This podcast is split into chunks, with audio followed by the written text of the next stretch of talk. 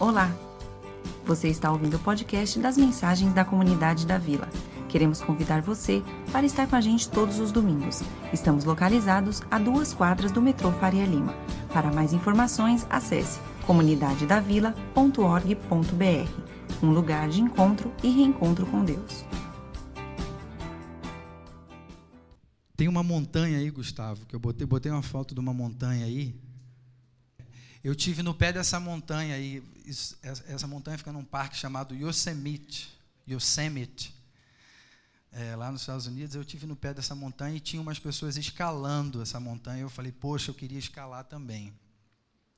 Aí a minha esposa, a Luísa, na hora ela me cutucou e falou, Paulo, você vai se machucar aí, você não está preparado para isso não. E ela tinha toda a razão.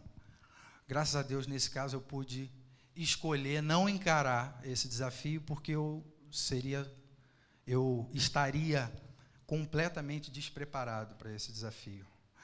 E na vida da gente, muitas vezes a gente vê surgir na frente da gente desafios para os quais a gente se sente completamente des despreparados e desorientados. E nem sempre a gente pode, tipo, dizer, ah, então não vou subir, então não vou encarar. Talvez a maioria dos desafios que surgem para a gente, na vida da gente, e diante dos quais a gente se sente despreparado, a única opção que a gente tem é encarar, é seguir em frente. Eu queria conversar um pouco hoje sobre isso.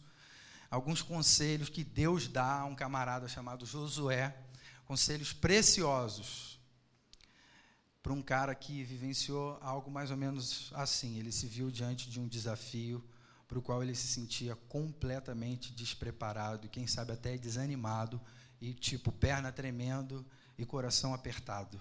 Vamos ler esse texto? Josué 1, do versículo 1 ao 9. Eu, eu quis facilitar para vocês e trouxe aqui para a gente ler na mesma versão. E aí eu leio, você acompanha comigo, não precisa ser em voz alta. Lê junto comigo. Só para um, dar um alerta para vocês, eu costumo me perder na leitura bíblica. Normalmente eu não presto atenção na leitura bíblica, isso não é bom, isso não é legal. Então eu queria sugerir que você tente ler imaginando, se colocando no lugar de quem, né, dos personagens nesse texto, tal, para a gente tentar entender, porque aí já é meio caminho andado. É um texto muito interessante, uma história muito legal. E diz assim, olha só: depois da morte de Moisés, servo do Senhor, disse o Senhor a Josué, filho de Num, auxiliar de Moisés: Josué, meu servo Moisés está morto. Agora, pois, você e todo esse povo, o povo de Israel, preparem-se para atravessar o rio Jordão e entrar na terra que eu estou para dar aos israelitas. Como prometi a Moisés, todo lugar onde puserem os pés, eu darei a vocês. Seu território se estenderá do deserto ao Líbano, e do grande rio, o Eufrates, toda a terra dos Hititas, até o Mar Grande, lá no oeste. Ninguém conseguirá resistir a você, Josué, todos os dias da sua vida. Assim como estive com Moisés, estarei com você, nunca o deixarei, nunca o abandonarei. Seja forte e corajoso, força e coragem, porque você, você conduzirá esse povo para herdar a terra que prometi sob juramento aos seus antepassados. Somente seja forte e muito corajoso. Tenha o cuidado de obedecer a toda a lei que o meu servo Moisés lhe ordenou. Não se desvie dela nem para a direita, nem para a esquerda, para que você seja bem-sucedido por onde quer que andar. Não deixe de falar as palavras deste livro da lei e de meditar nelas de dia e de noite, para que você cumpra fielmente tudo que nela está escrito. Só então os seus caminhos prosperarão e você será bem-sucedido. Não fui eu que lhe ordenei? Seja forte e corajoso, não se apavore nem se desanime, pois o Senhor, o seu Deus, estará com você por onde você andar. Essa coisa, sabe assim, é, eu creio certamente muitos de nós, se não a maioria de nós, já nos vimos diante de desafios para os quais nós não nos sentimos preparados. A gente tem a clara noção assim diante daquela montanha que fala assim, cara, eu não estou preparado para isso, eu não tenho condições de escalar essa montanha, de encarar esse desafio. Vou contar uma história vergonhosa para vocês que eu passei, que eu lembro quando eu penso nesse tipo de desafio, nesse tipo de situação que a gente está descrevendo aqui. É, eu costumava passar férias numa casa de praia muito gostosa, adolescência, 13, 14 anos, uma praia com ondas, uma praia forte, de, de, né, de onda grande, né, de surfistas. E numas férias que eu estava lá nessa casa, eu acordei de manhã um dia e olhei para o mar assim meio desatento, não sei se eu estava com sono, falei, caramba, hoje está tranquilo, vou entrar. E botei meu short e fui correndo para dentro d'água. E aí, já dentro d'água, eu reparei, caramba, mas está cheio de surfista. E, e aí, de repente, um cara assovia para mim, assim, em cima de uma prancha, e fala assim: Rema, olha lá para frente. Quando eu olhei, estava vindo uma onda enorme. E eu percebi que eu tinha me enganado. O mar foi traiçoeiro na sua aparência. Eu não observei direito, eu achei que eu dava conta. Entrei, remei para dentro, de repente eu estava do lado de, um surfista me dizendo: rema, porque a gente está aqui numa região de arrebentação, surfistas e tal, o pessoal que, né, que vai muito à praia sabe disso. E aqui dá ruim. Se você estiver aqui na, na hora que essa onda chegar, você vai se machucar aí, como a gente diz, né, Gustavo? Você vai se machucar aí. Ele falou: rema. E eu falei: não. Ele falou: sim. E eu comecei a remar indo na direção da onda e com uma sensação de que eu estava me afastando muito da praia, porque aquela onda grande estava lá fora. E lá fui eu remando e com a sensação, cara, essa onda vai quebrar em cima de mim. E por um triz eu consegui furar.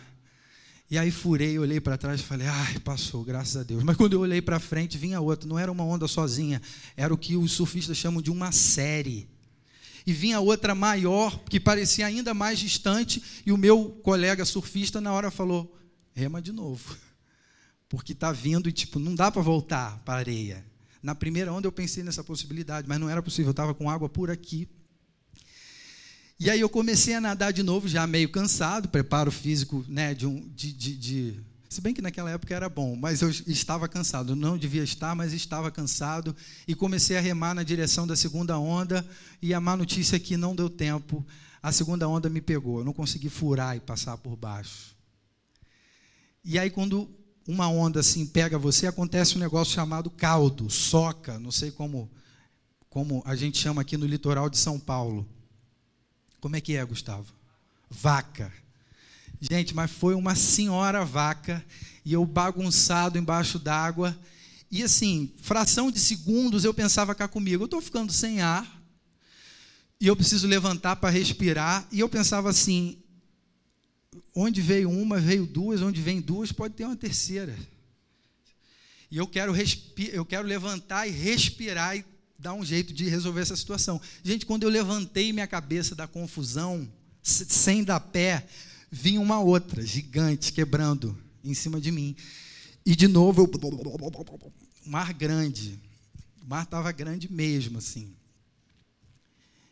E aquela sensação ruim de, cara, eu não tive tempo de respirar, enfim, eu não vou continuar contando porque a vergonha vai aumentando à medida que, que, essa, que essa história se desenvolve. O, o, resultado final é que eu não morri, eu consegui, né, eu estou aqui hoje, eu consegui sair daquela situação, ajudado ali pelos meus amigos surfistas, e eu tive a clara certeza de que eu não estava preparado para esse negócio. Sabe o sentimento de inadequação, sendo bem formal, inadequação diante de uma situação que é mais complicada do que você. Muitas vezes na vida a gente se sente assim. Eu tenho, eu tenho o privilégio, eu sempre falo isso, eu tenho o privilégio de conversar com alguns de vocês, alguns que nem estão aqui hoje, mas membros dessa comunidade, que dão a honra para mim de ouvir suas questões, seus problemas, suas dificuldades, que têm compartilhado isso comigo. E muitas vezes a sensação é essa: eles me chamam de pastor e eles dizem: Pastor, eu acho estranho porque passa uma onda e sem eu ter tempo de respirar já vem outra. Talvez esse momento que a gente vive, a gente olhe figuradamente, para uma onda chamada 2017. Com alívio ela passou, mas de repente você dá de cara com outra aqui chamada 2018 e onde as previsões talvez não sejam tão legais assim. E aí surgem perguntas do tipo: será que eu tenho ar suficiente para mais um caldo, para mais uma vaca? Será que eu vou continuar? Será que eu vou conseguir continuar pagando meus estudos?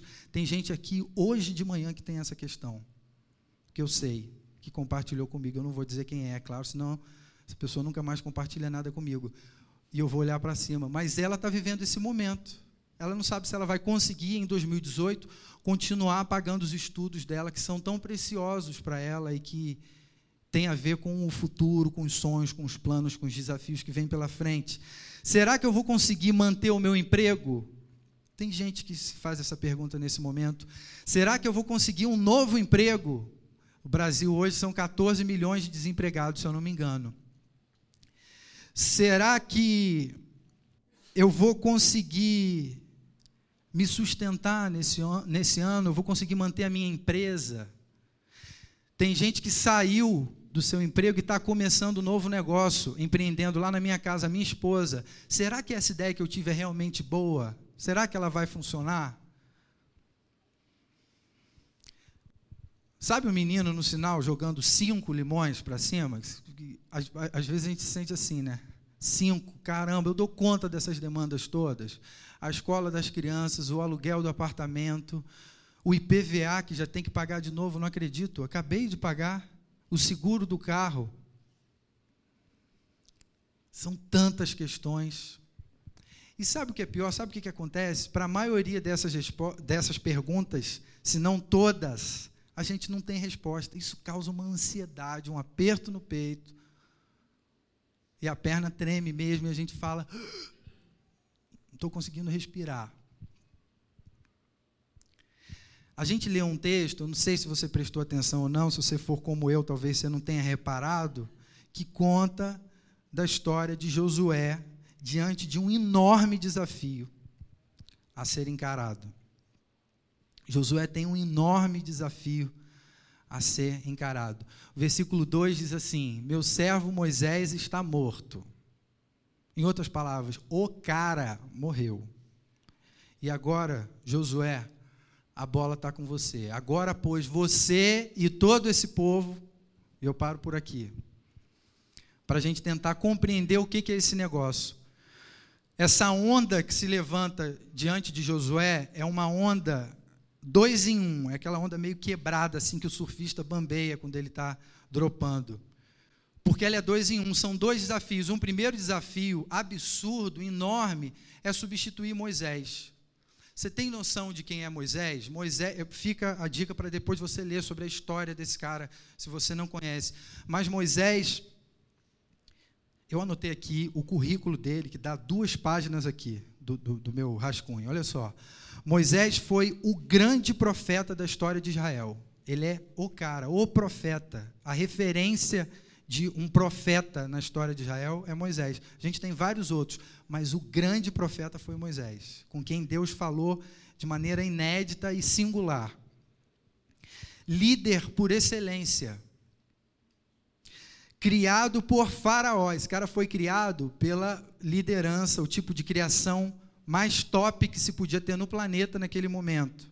Educado no palácio, treinado e preparado para ser alguém grande esse cara é Moisés, o homem a ser substituído. Como se não bastasse, ele foi também graduado na escola do deserto. Foi um cara que passou dificuldade, que sentiu fome, que sentiu sede e sobreviveu. Um cara com quem Deus falava face a face. Isso é absurdo. Deus não falou com mais ninguém assim. Ele falava face a face com Moisés. Moisés enfrentou Faraó, a maior liderança daquele tempo, e saiu vitorioso. É, Moisés fez cair maná do céu, pão, alimento para o povo que estava passando fome no deserto. Moisés abriu o mar vermelho, talvez a história mais conhecida. São coisas escabrosas, inacreditáveis, que Deus fez através da vida desse homem. Moisés tirou a água da pedra, literalmente. A Bíblia só não conta que ele deu nó em pingo d'água, mas o restante ele fez de tudo. E o desafio para Josué é nada mais, nada menos do que substituir esse cara. Mas como se não bastasse, é substituir Moisés fazendo o quê? Conduzindo um povo, chamado povo de Israel. O currículo desse povo, ao contrário do currículo de Moisés, é um currículo muito ruim, não no sentido de poucas informações, mas de negativo. O povo de Israel é um povo insuportavelmente difícil de aturar, tipo eu e alguns de nós aqui. Você não, mas outros. Um povo, gente, chato pra caramba. Um povo que caminhou liderado por Moisés no, no, no, deserto durante 40 anos, vendo todas essas coisas que eu acabei de descrever, milagres, feitos sobrenaturais, o cuidado de Deus com eles, cuidando nos detalhes, dando comida na boca. E esse povo reclamou durante 40 anos maldizendo a Deus, maldizendo Moisés e falando: não, não está bom, podia estar tá melhor, a gente queria voltar para a escravidão, a gente está sentindo falta de cebola. Umas coisas muito doidas. Vale a pena você ler essa história com mais cuidado. Mas um povo muito complicado. Josué é chamado para substituir o insubstituível e conduzindo um povo muito complicado, que eu e você não gostaríamos de conduzir, de liderar com características nossas que a gente não fala para ninguém. A gente está aqui sentado fingindo que a gente não é assim. Missão impossível dada a Josué. Uma onda muito maior do que ele poderia suportar. Uma montanha tipo aquela que eu coloquei aqui no começo. Eu não encaro esse negócio. E me parece que ele treme nas bases. Me parece, não, o texto diz que, que sim, que foi complicado para ele essa convocação. Mas ele encara, ele encara esse convite, essa convocação feita por Deus. Sabe por quê? Porque Deus, quando o convoca, Deus convoca ele para um grande desafio, mas não é tipo assim, e aí você se vira. Não. É uma convocação que vem junto de orientação, de conselhos de sabedoria, Conselhos que Deus diz assim: se você for fiel a esses conselhos, você vai ser próspero e bem-sucedido nessa missão. Eu, eu, acho, eu acho muito interessante essa coisa de um conselho que vem, de, de um desafio que vem acompanhado de orientação. Estava me lembrando de uma vez que eu fui convidado para tocar num lugar lá no norte do país. E e foi muito interessante porque era um negócio legal, me convidaram, pagaram minhas passagens, me deram até uma oferta, depositaram antes, uma coisa que não, não se costuma fazer, e falou, Paulo, então tudo certo? Eu falei, tudo certo, né? Ainda está um pouquinho antes, mas quando chegar a data, eu vou estar tá aí, contem comigo. Gente, eu não conseguia mais falar com as pessoas que me convidaram. Eu fiquei, tipo, no ar, sem ter mais nenhuma orientação, sem saber quem que ia me buscar quando eu chegasse lá, que horas eu, eu tinha que estar onde, onde eu ia comer, orientações mínimas para aquela missão que eu tinha a cumprir, que era ir tocar e falar num lugar. Cara, aquilo foi horrível. Eu fiquei completamente perdido. Quando eu cheguei lá, eu me vi, eu estava em cima do palco, ali com a responsabilidade, mas sabe, assim, despreparado, porque eu não tive orientação. Eu fui convocado para uma missão e não fui orientado. Não é isso que acontece quando Deus convoca Josué. Deus convoca ele e é muito claro em dizer é um desafio enorme, mas eu tenho algumas orientações que se, é, as quais você for fiel, você vai, bem, você vai ser bem sucedido e vai dar certo. Eu queria hoje então aqui rapidamente refletir com vocês sobre alguma dessas orientações que Deus dá para Josué diante de um desafio para o qual ele se sentia despreparado. Quais orientações Deus tem para nós diante de desafios para os quais nós nos sentimos despreparados? O texto fala de algumas, se eu, se eu, não me engano, Gustavo depois pode me corrigir se for o caso, são seis orientações que Deus dá. Eu não vou falar dessas seis hoje de manhã aqui, não teria como, a gente não tem tempo para isso.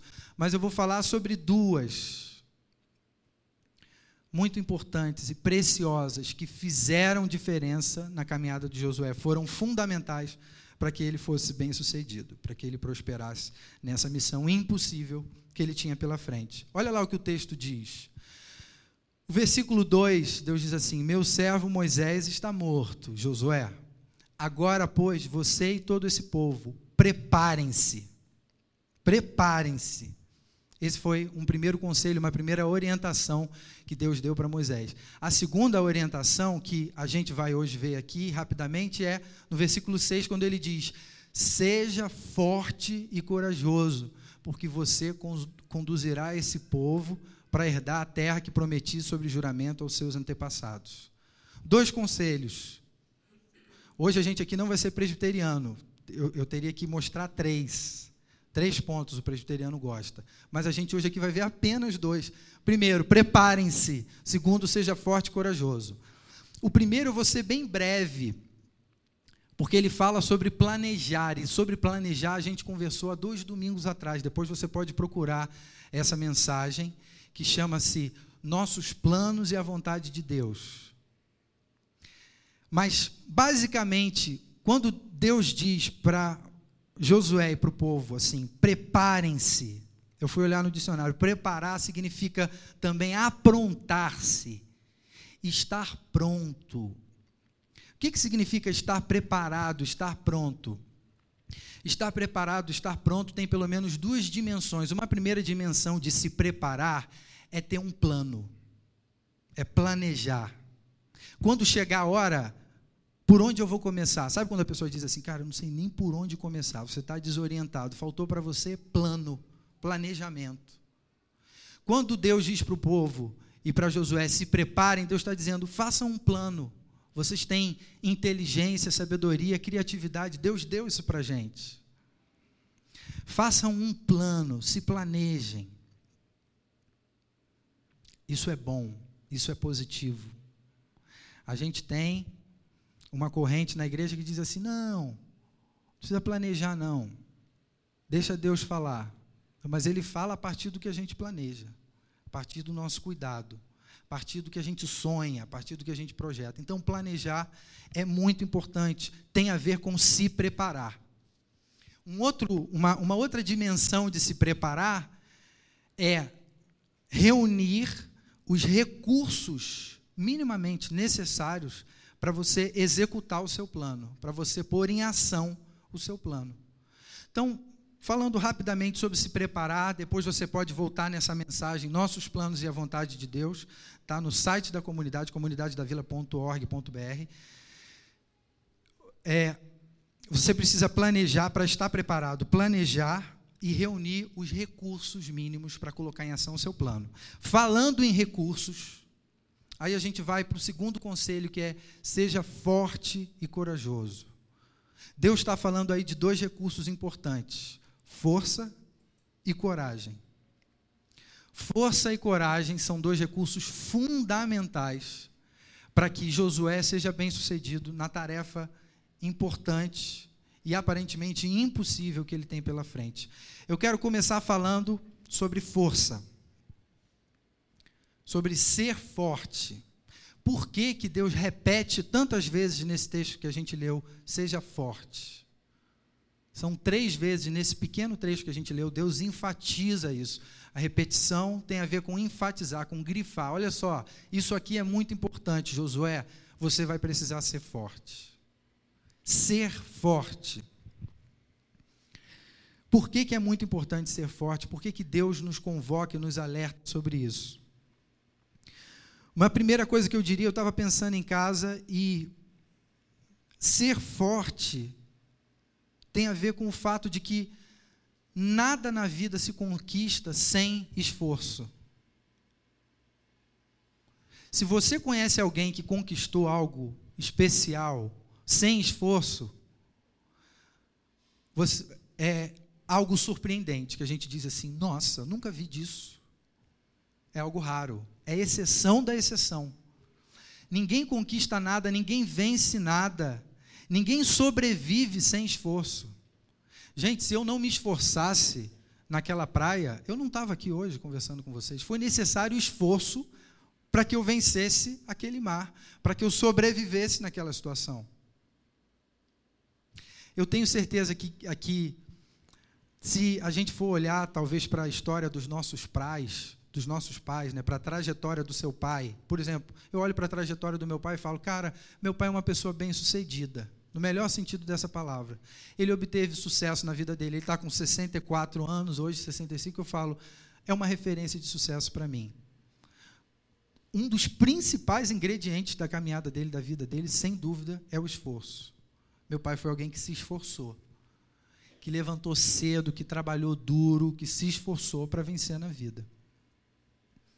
Esforço é algo completamente necessário, ingrediente fundamental de uma história bem-sucedida. Para para pensar, por exemplo, na história de Josué. Quem conhece sabe que Josué foi bem-sucedido. Estou dando aqui spoiler da nossa história. Josué foi alguém bem-sucedido. É uma história de sucesso que tem inevitavelmente como ingrediente o esforço. Pense você na história da nossa salvação. A gente diz com toda razão que foi graça, graça de Deus sobre nós, né? Mas não foi de graça. Custou muito caro, custou a vida de Jesus. Jesus se esforçou até a morte por mim e por você, para que a gente pudesse estar aqui hoje. Esforço é algo fundamental em qualquer história em que se queira vencer qualquer obstáculo, qualquer desafio. Eu diria mais um pouquinho sobre isso. A força é o que faz a gente persistir. A força é o que faz a gente não desistir. Eu volto a dizer: se eu chegasse no fim das minhas forças, nessa ocasião vergonhosa, na praia, eu morreria afogado. A força foi fundamental para que eu não desistisse de sair daquela situação. Mais uma coisinha sobre força, para a gente ir para o próximo ponto. Passar por um desafio, por uma onda gigante, por uma por uma dificuldade, por uma adversidade, por uma provação, como a gente fala muito nas igrejas, já é algo muito complicado. Agora, sozinho é ainda pior, ainda mais difícil. Se eu não tivesse do meu lado um cara me orientando e dizendo: olha, a gente precisa remar, não dá para ficar aqui nessa posição. Aqui vai ser pior do que se pode imaginar. Talvez eu não tivesse sobrevivido. Ter alguém do nosso lado no momento de adversidade faz toda a diferença. Você já experimentou isso? Muitas vezes, eu, eu ouço muita gente aqui de vez em quando dizendo: Pastor, nessa situação difícil em que eu vivi, de repente eu me senti sozinho, abandonado. E aí eu não resisti. Alguns casamentos em que se fala assim, de repente o meu cônjuge, a minha esposa, o meu marido, me abandonou do nada. Não deu certo, a gente não sobreviveu, acabou. É muito comum, de vez em quando, ouvir histórias em que diz assim: o meu colega de trabalho me deixou na mão. Eu não consegui cumprir as responsabilidades que eu tinha, eu fui mandado embora porque ficou sozinho, perdeu a força. Sozinho a gente é mais fraco. É muito interessante porque quando Deus diz assim, seja forte, ele diz logo em seguida assim: Eu estarei com você todos os dias. Porque força tem a ver com companhia, com quem está do seu lado. A nossa força, gente, vem daquele que nos acompanha, daquele que não nos deixa, daquele que está com a gente em todo o tempo. Engano terrível achar que com minhas próprias forças eu sou capaz do que eu quiser. A pior coisa no momento de adversidade que eu e você podemos fazer é dizer: Deixa comigo, eu vou resolver isso sozinho. Você sabe que essa frase é o sinal de que lá na frente vai dar algo errado. Porque quando a gente está sozinho, as coisas se tornam muito mais difíceis. O profeta Isaías diz assim: pode uma mãe abandonar o filho que ela gerou e que ela amamenta? E aí ele diz assim: Se por acaso isso acontecer, ainda assim Deus não te abandona e não te deixa. Porque Ele é socorro presente na tribulação, fortaleza em dia de angústia. Deus que se faz presente. Força tem a ver com isso, com companhia, com presença. A nossa força está em Deus. A sabedoria bíblica diz assim: não é dos fortes a vitória, nem dos que correm melhor, mas dos que confiam no Senhor. A gente hoje começou lendo um salmo que fala sobre isso. Os que confiam no Senhor mantêm a força, mantêm a juventude. Força, gente, é o primeiro recurso que precisamos para encarar qualquer desafio. E a gente precisa estar muito certo disso e muito lembrado de que a nossa força vem dele. Força tem a ver com companhia. Não esteja só nos momentos de dificuldade. Se cerque de pessoas que possam te ajudar, que sejam voz e palavra de Deus na sua vida. Comunidade existe para isso, para que você não esteja sozinho nos momentos mais difíceis da sua vida. E provavelmente você vai encarar momentos muito difíceis ao longo desse ano que se inicia. Mas você não está sozinho. Seja forte. Ser forte tem a ver com saber das suas limitações e trazer para perto pessoas com quem você possa caminhar e confiar num Deus que se faz presente e que disse que estaria presente em todo tempo. Seja forte. O outro conselho que Deus dá é: seja forte e corajoso. Falando um pouquinho sobre, sobre ser corajoso, sobre coragem. Por que, que Deus repete tantas vezes para Josué: seja corajoso? Por que, que a coragem é algo tão importante? Eu acho que você sabe essa resposta. Porque a gente tem medo. A gente tem medo. Eu sou um medroso maior do mundo. Morro de medo de uma série de coisas. Mas eu tenho a chance de ser corajoso. Quem não tem medo não é corajoso. Sabia disso? Você sabia que a coragem é um atributo de quem tem medo? Sabe esse papo de dizer assim: ah, pô, fulano de tal é super corajoso, meu. Ele não tem medo. Então ele não é corajoso. Porque coragem é atributo de quem tem medo. Se eu tenho medo, a coragem é a ferramenta que me possibilita vencer o medo. Se eu tenho medo, eu preciso ser corajoso para seguir. Para seguir em frente. E olhando para essa história, olhando para esse desafio que foi proposto a Josué, eu tenho certeza que ele teve muito medo. Seu coração tremeu, a sua perna tremeu. Eu acho que ele quis sair na hora da água, mas alguém disse para ele: "Ups, não dá tempo mais, cara. Você precisa nadar na direção dessa onda. Você precisa encarar esse desafio." Deus diz muitas vezes, seja corajoso, seja corajoso. E ele diz no versículo 9 assim: seja forte e corajoso, não se apavore. É muito interessante. Mas aí olha só, presta muito atenção nisso que eu vou dizer agora, porque isso falou muito ao, ao meu, ao meu coração. Deus orienta Josué a ser corajoso num contexto onde ele revela a Josué o tamanho do projeto, o tamanho da conquista que ele vai ter. Nesse texto, Deus chega para Josué e fala assim: Olha só, onde você botar o seu pé vai ser sua terra. Está vendo aquele rio lá embaixo? É daquele rio até o outro lado. A terra é enorme, você não vai dar conta de tão grande que é. Esse sonho, esse projeto, que eu tenho preparado para vocês. Sabe aquele texto que diz assim: nem olhos viram, nem ouvidos ouviram, nem jamais penetrou no coração de sujeito nenhum aquilo que Deus tem preparado para aqueles que o amam? Isso é um texto de coragem. Pelo seguinte, não é a coragem que faz a gente sonhar grande. Anota essa aí, hein? É boa para pôr no Facebook. Mas muito mais do que isso, para aplicar na vida. Não é a coragem que faz a gente sonhar grande. Mas é sonhar grande que faz a gente ter coragem. Nesse texto, o que Deus está fazendo com Josué é: Josué, olha o tamanho da terra.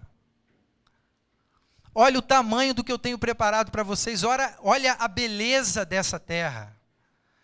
Presta atenção nisso. Esse é um projeto muito grande. Isso deve encher você de coragem. Sonhar grande é a chave para a gente ver coragem nascer na gente coragem do alto daquele que inspira em nós sonhos, planos, projetos. Sabe um medo que a gente deve ter em relação a 2018? O de sonhar pequeno. O de planejar menos do que aquilo que Deus tem para você. Essa é a mensagem de hoje de manhã. Não sonhe grande porque você se acha muito capaz. Sonhe grande porque você não está sozinho. Você tem um Deus a te acompanhar que é fortaleza diante dos desafios, diante das situações em que você sente despreparado. Então, gente, esse texto é muito precioso. Você pode ler depois com mais calma em casa. É muito precioso porque, mais do que dizer, Josué, seja corajoso, Deus apresenta a Josué um sonho, um projeto precioso.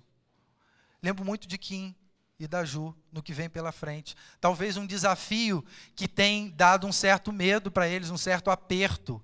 Mas aí Deus fala assim: olha o tamanho do que vai acontecer. Olha que privilégio é, olha que oportunidade bendita e preciosa.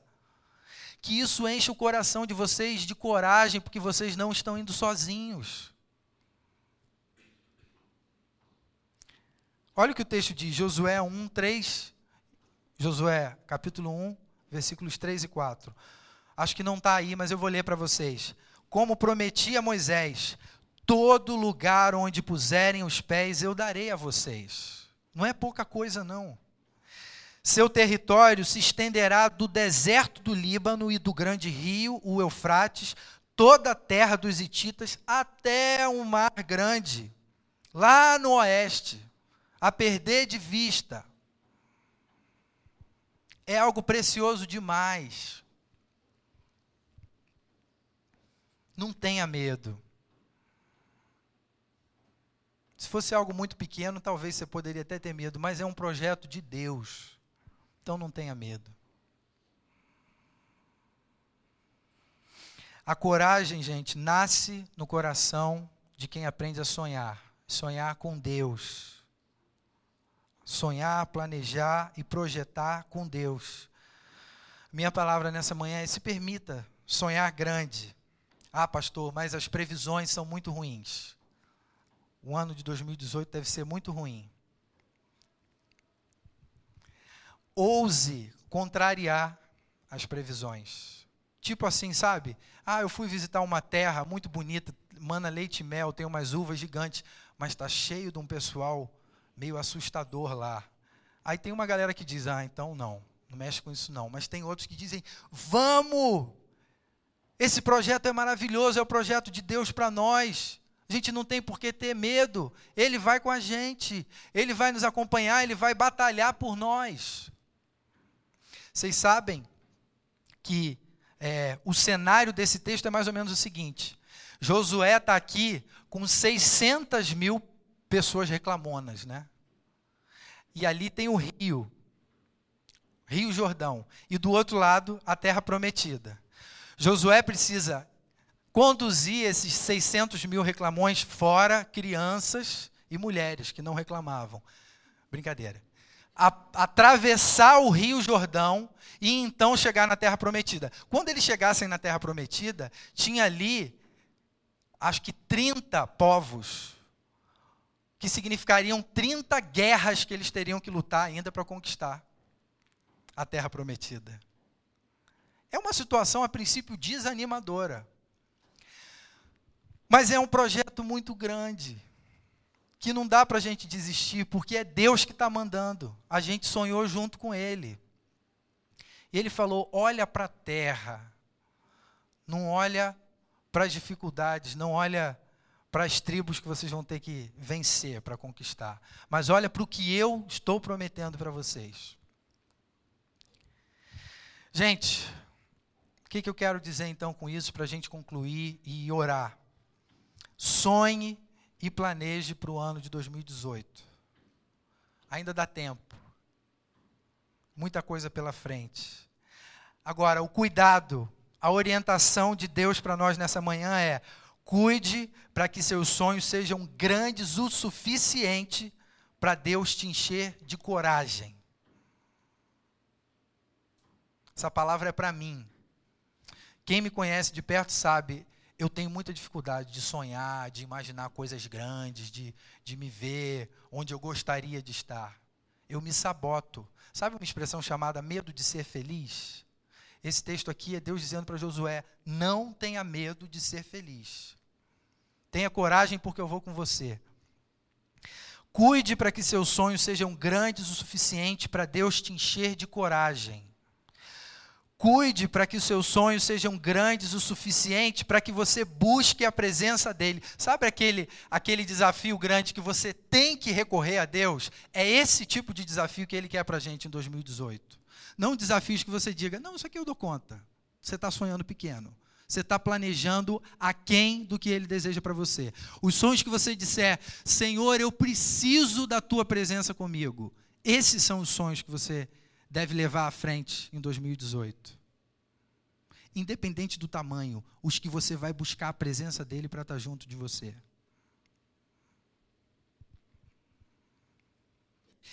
Vocês lembram de Jesus dizendo para os seus discípulos: Ide até a esquina? Ide, ide por onde? Por todo o mundo. Jesus está ali com seus discípulos, num momento específico da história, num lugar específico na história, mas ele diz: ide por todo o mundo. Não é, gente, vê até onde dá para ir aí, tá legal. Fica de boa. O sonho é grande, o projeto é grande, o desafio é grande. É por todo mundo.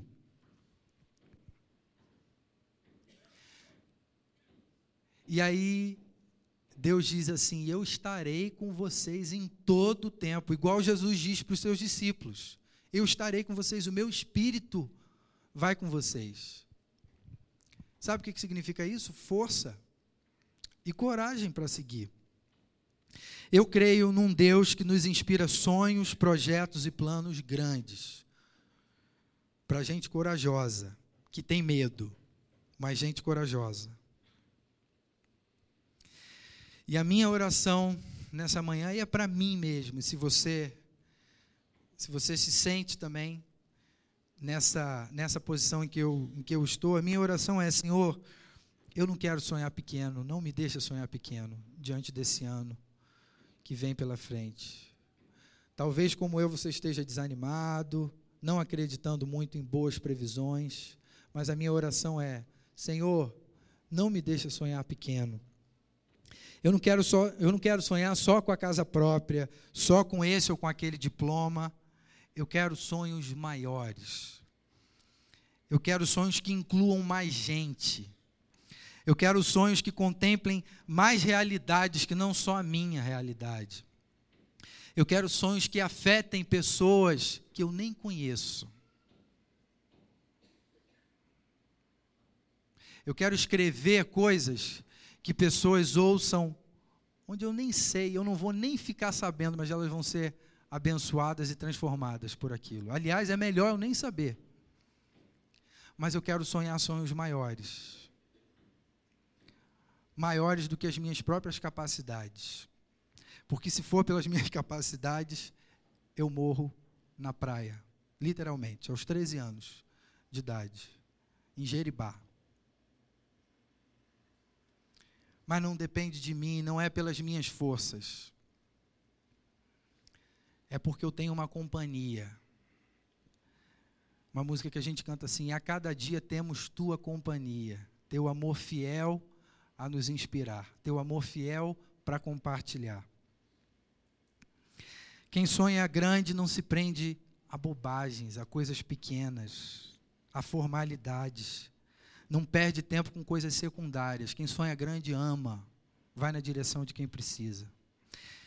que em 2018 a gente, como comunidade da vila, como discípulos de Jesus, por onde quer que a gente esteja andando, que a gente não abra mão da presença de Deus e que a gente abrace os sonhos e desafios que Ele coloca para a gente.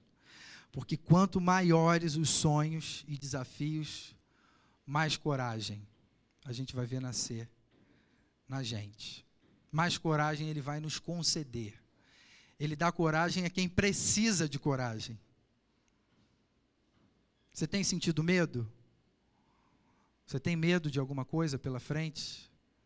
O Senhor concede coragem a quem tem medo. Amém?